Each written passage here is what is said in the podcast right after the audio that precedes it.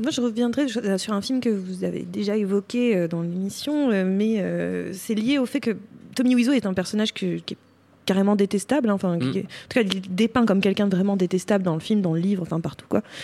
Et, et, je trouve que voilà, le film, à part s'en moquer, il fait pas grand chose. Mais un film récent qui, pour le coup, part d'un personnage qui est quand même relativement détestable aussi, c'est Moi Tonya. Ouais. Euh, moi, Tonya, donc ça, c'est cette patineuse euh, qui est quand même quelqu'un de profondément désagréable. Hein, Tonya, Harding, profondément désagréable comme personne, dans le film du moins.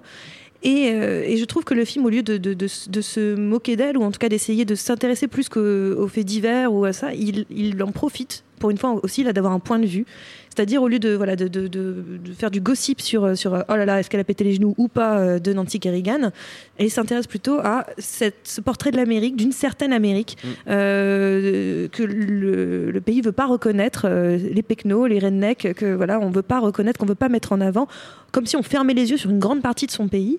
Et, et là, d'un seul coup, le film ne dit pas, dit pas qu'elle est mieux que la moyenne parce qu'elle est redneck ou quoi que ce soit. Il dit juste, elle a, elle a du talent et il faut aussi lui, lui, reconnaître. Et l'Amérique a tendance à fermer les yeux sur, euh, sur ce qu'elle ne refuse de voir parce que c'est pas assez joli pour l'image.